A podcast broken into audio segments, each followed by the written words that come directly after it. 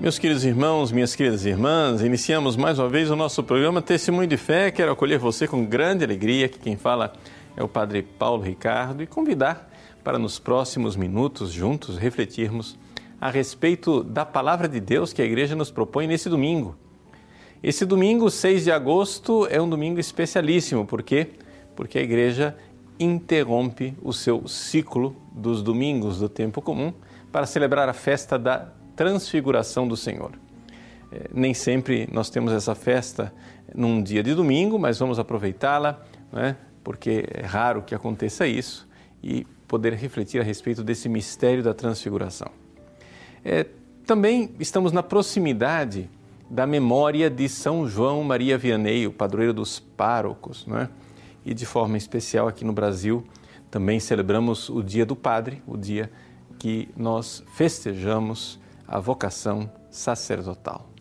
Então, é, diante desse, desse contexto, vamos então pegar o mistério da transfiguração e lê-lo debaixo da chave de leitura da vocação sacerdotal.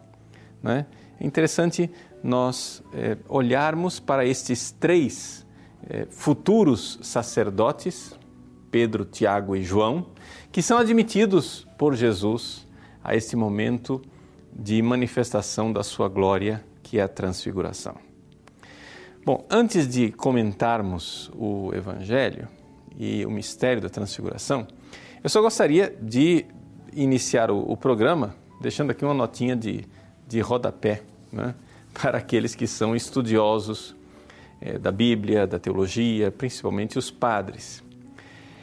Eu sei que existe uma moda né, exegética de considerar que o episódio da transfiguração é uma invenção, ou seja, que ele não aconteceu historicamente.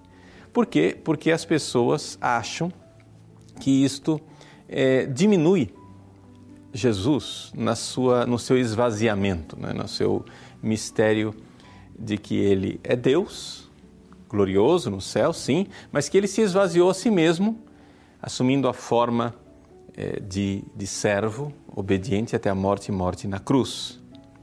Então, é, há uma tendência de se dizer que isso não corresponde ao Jesus histórico. Eu devo dizer para vocês desde o início que eu acho que o episódio da Transfiguração aconteceu historicamente e é do jeito que está narrado ali nas Sagradas Escrituras.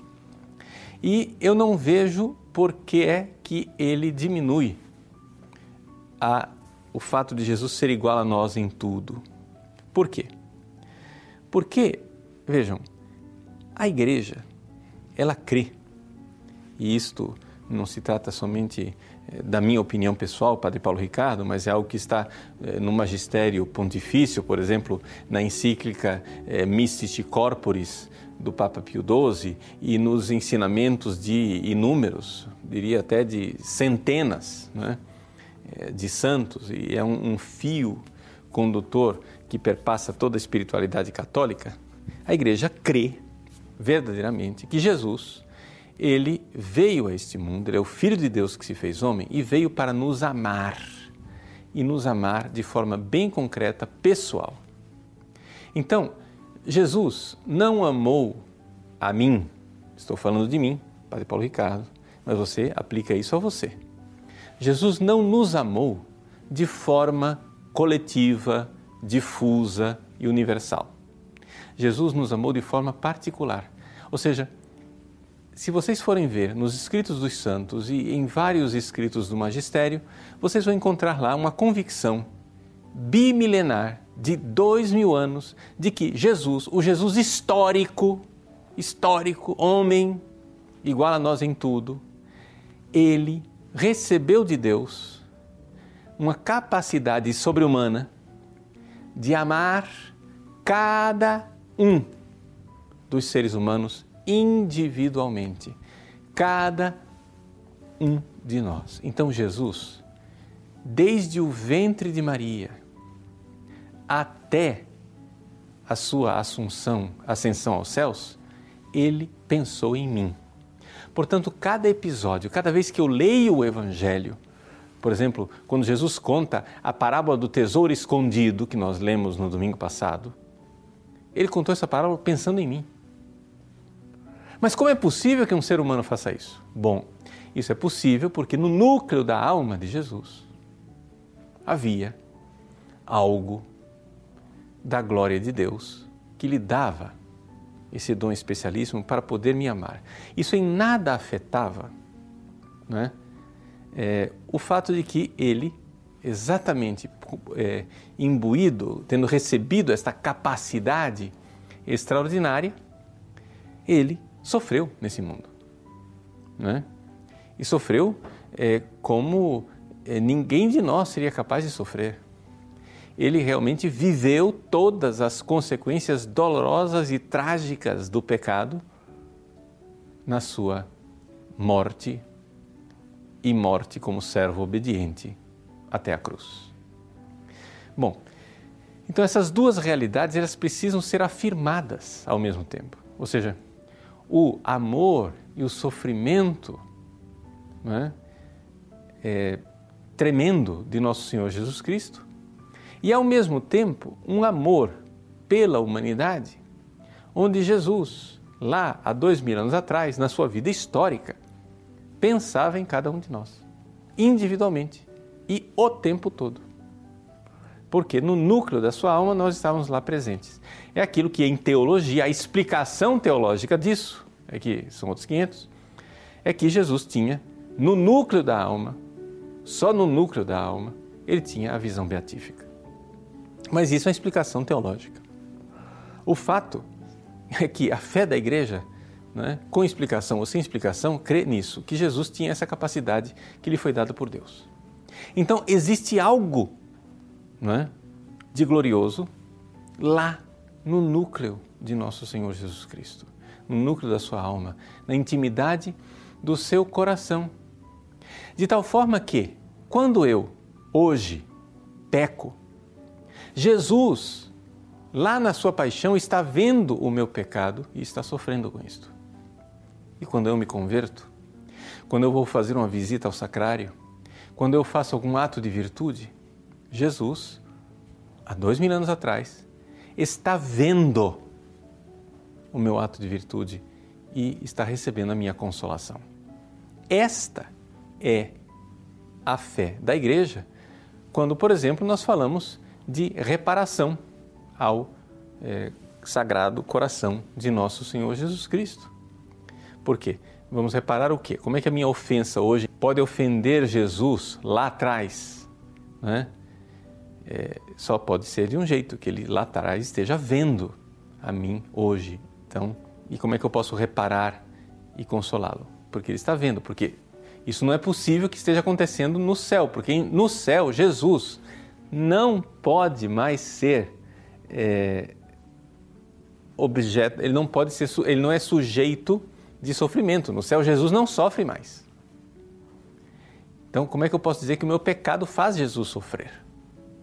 A igreja sempre acreditou né, nessa realidade que Jesus histórico, Jesus histórico, ele, homem, igual a nós em tudo, porém, era homem é? unido à segunda pessoa da Santíssima Trindade, com a missão especialíssima e sobre-humana de amar toda a humanidade e de amar a humanidade até o fim, né?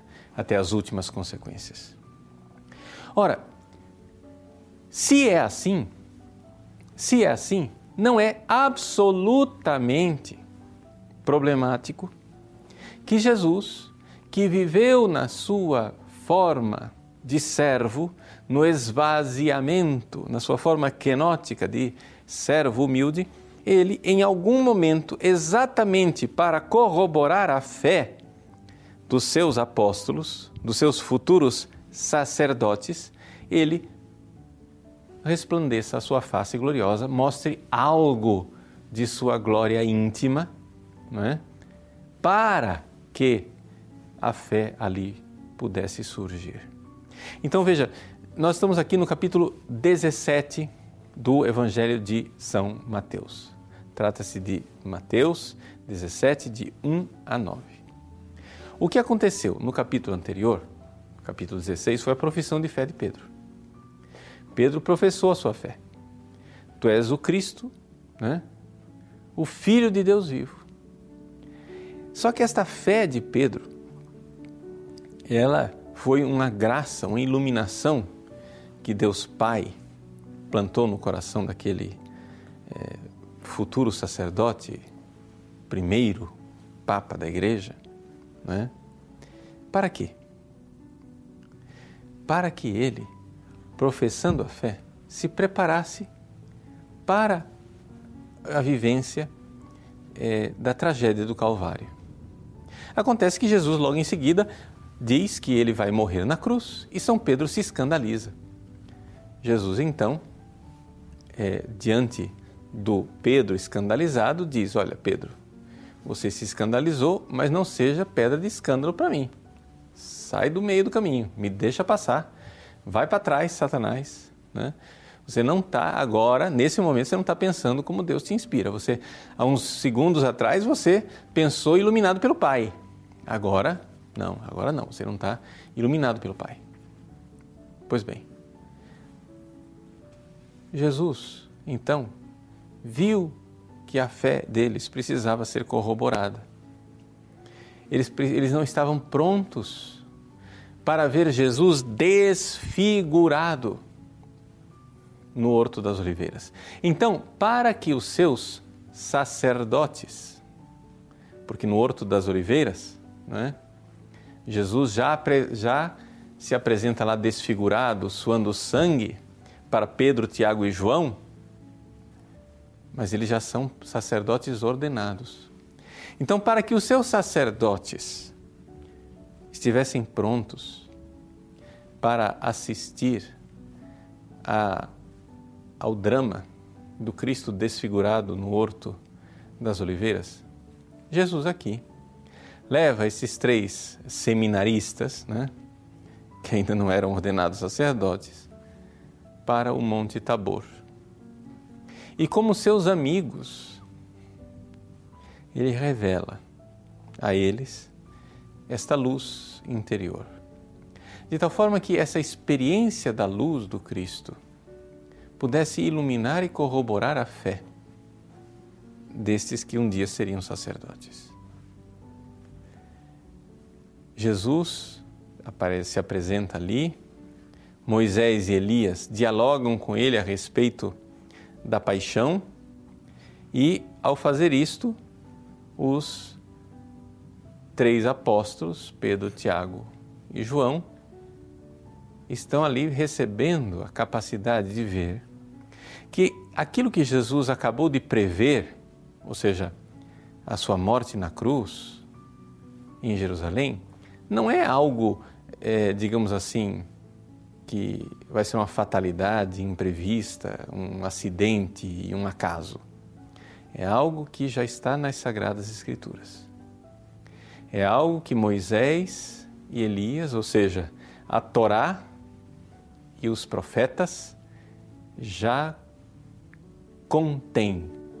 É um segredo escondido né, por Deus que agora se revela ali diante desses apóstolos. Portanto, a transfiguração de Jesus para os apóstolos é uma luz que Jesus quer dar a eles para que eles vejam a luminosidade da paixão, a luminosidade da cruz. A cruz é apresentada na sua, é, no seu lado glorioso, que eles não serão capazes de enxergar com é, assim, de forma tão explícita e clara, na paixão.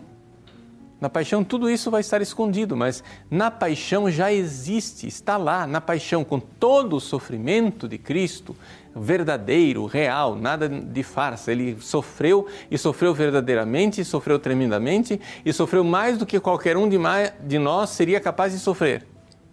Com todo aquele sofrimento, havia algo de secreto no íntimo da alma de Cristo, que era o fato de que ele estava vivendo ali a íntima comunhão com o Pai e o amor por cada um de nós. Se Jesus morreu na cruz, aos brados de Meu Deus, meu Deus, por que me abandonastes? É porque esta era a dor psíquica de Cristo, é o que ele viveu na sua paixão, mas não é o que ele viveu no núcleo da alma. A dor de abandono, o sentimento de abandono do Cristo na cruz não poderia ser mais radical, não poderia ser mais terrível, não poderia ser mais é, verdadeiro. Porém, é, ao mesmo tempo, ele, no íntimo da sua alma, estava unido com o Pai. Então, vejam que coisa maravilhosa e extraordinária. Jesus leva os seus apóstolos para o Monte Tabor para prepará-los, para que eles tenham fé. E destes três queridos, desses três é, apóstolos escolhidos dele, amigos prediletos, Pedro, Tiago e João, somente João irá, digamos assim, passar na prova, passar no teste. Né? Por quê? Porque João permanece e vai com Jesus até o Calvário. Ele verdadeiramente, né, ele soube aproveitar aquilo que é essa teofania, essa manifestação de Deus, né, ali no Monte Tabor, na Transfiguração. Por quê? Porque a finalidade última de Jesus se mostrar e mostrar toda a sua glória escondida ali no Monte Tabor, é a mensagem final da voz do Pai, que diz: Este é o meu filho muito amado. Vejam, Jesus é muito amado, e quando vocês, apóstolos, né, virem Jesus abandonado, escorraçado, né, é, aparentemente né, deixado por Deus, vocês não duvidem nisso que eu estou dizendo para vocês. Este é o meu filho amado, no qual eu pus todo o meu agrado.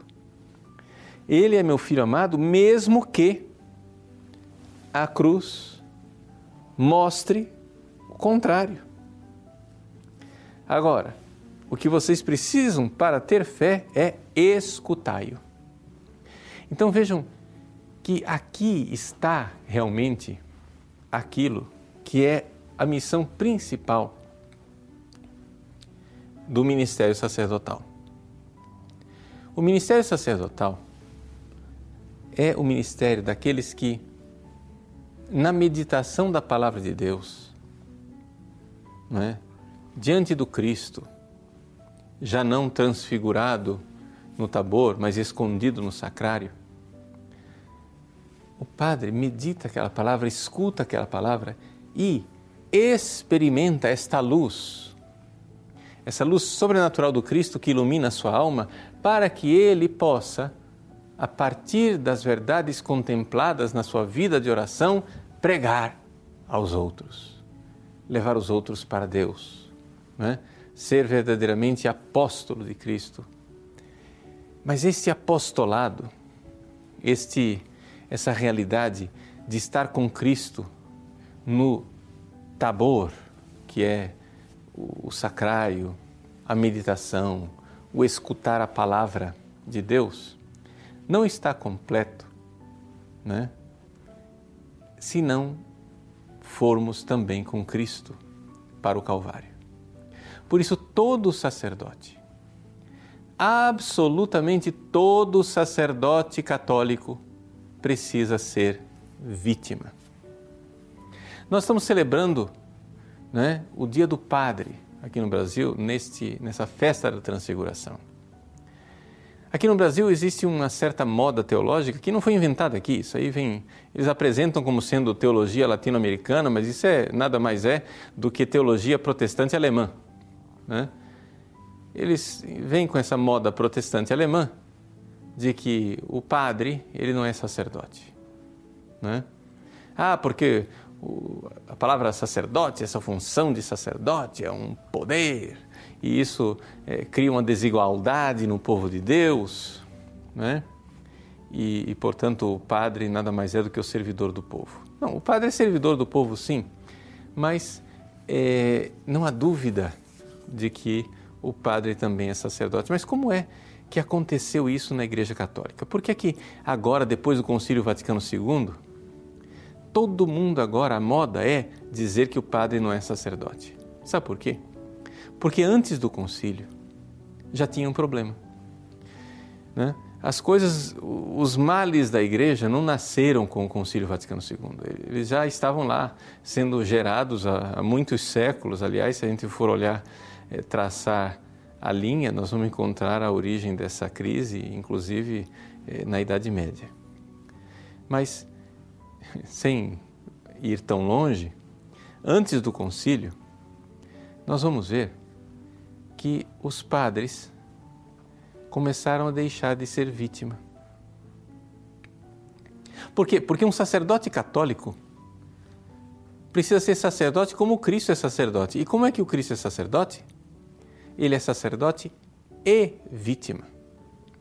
Quando os padres, ao longo dos séculos, usaram a batina preta, eles não usavam a batina preta porque aquele negócio era uma roupinha elegante e eles vaidosamente se apresentavam, é, desculpa, como umas dondocas bem vestidas. Nada disso. A batina preta é uma mortalha de um homem que se ofereceu em sacrifício. Ou seja, um sacerdote não é um homem. O sacerdote é o sacrifício de um homem.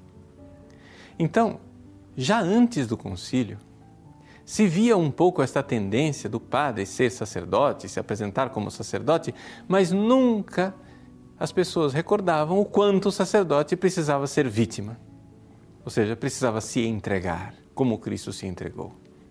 Ou seja, é mais ou menos o que acontece com as famílias. Nós estamos no mês de agosto, mês das vocações aqui no Brasil, e semana que vem nós vamos celebrar o Dia dos Pais. Então, vamos celebrar é, esse mistério da família. Ora, quando a gente vê lá na Bíblia que mulheres, sede submissa aos vossos maridos, ninguém mais quer que o marido seja o chefe da família, porque isso é uma coisa de poder, né? de opressão. Mas a gente se esquece de eh, lembrar que Jesus, quando falou através do apóstolo São Paulo, mulheres, sede submissas aos vossos maridos, ele também disse Maridos, amai vossas esposas como Cristo amou a igreja. E como é que o Cristo amou a igreja? Amou a igreja como vítima, se imolando em holocausto e derramando o sangue dele para salvar a sua esposa. Então é evidente que um homem, um pai de família, só tem direito de se apresentar como o chefe da sua família se ele estiver derramando o sangue dele pela sua família. Se ele é simplesmente um crápula, é evidente que ninguém vai se submeter a um calhorda. A mesma coisa o sacerdote. Ora, eu não vejo que haja dificuldade nenhuma numa comunidade cristã de se submeter ao poder do sacerdote se eles virem que o seu sacerdote, como São João Maria Vianney, está derramando sangue por eles. João Maria Vianney, antes de converter a sua paróquia, ele se ofereceu como vítima, com as suas penitências, com seus sacrifícios. E então, uma vez que eles, que, que os paroquianos começaram a receber os frutos espirituais daquele amor, a graça que brotava né, daquele amor de, de, um santo sacerdote que se oferece como vítima, as conversões começaram a acontecer. Não por técnicas de oratória, porque Vianney não era um grande orador, não por é, técnicas pastorais, porque Vianney não era um grande organizador pastoral, mas simplesmente por uma coisa, porque Vianney era um sacerdote que amou os seus e amou-os até o fim como vítima imolada no altar. Quando ele oferecia o sacrifício de Cristo no altar, ele se oferecia junto. E isto é o que se espera de um sacerdote. Jesus, nesta festa da transfiguração, ele sobe ao Tabor, porque ele espera que um dia os seus sacerdotes subam ao Calvário. É na experiência da fé na meditação da fé, na, no conhecimento do Cristo através da oração, da luz sobrenatural que vem quando a gente medita a palavra de Deus diante do sacrário, que nós vamos nos preparando para aquilo que é a nossa grande tarefa, que é a nossa grande missão, que é subir ao Calvário com Cristo e nos oferecer em sacrifício pelo povo de Deus. Meus irmãos, rezemos então pelos nossos sacerdotes e que nessa festa da transfiguração, cada um dos nossos sacerdotes receba a graça de se configurar ao Cristo, sacerdote e vítima. Deus abençoe você. Em nome do Pai e do Filho e do Espírito Santo. Amém.